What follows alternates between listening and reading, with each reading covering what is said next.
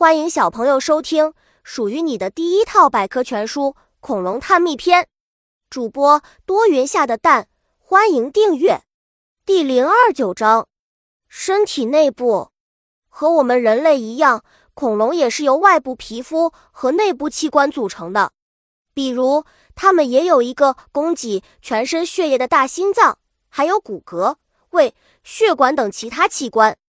与此相似。恐龙也和我们一样有各种生活习性，包括拉屎、放屁等。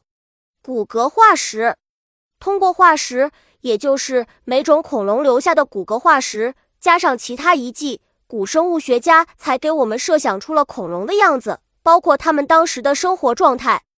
牙齿和爪子，牙齿和爪子也是比较容易保存的。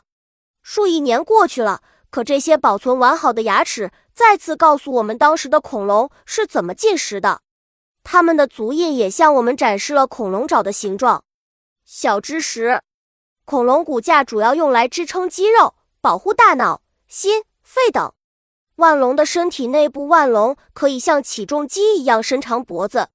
古生物学家推测，腕龙不会让脑袋抬得太久，否则血液输送会异常困难。除非它有一个巨大强健的心脏，持续不断的送到脑部。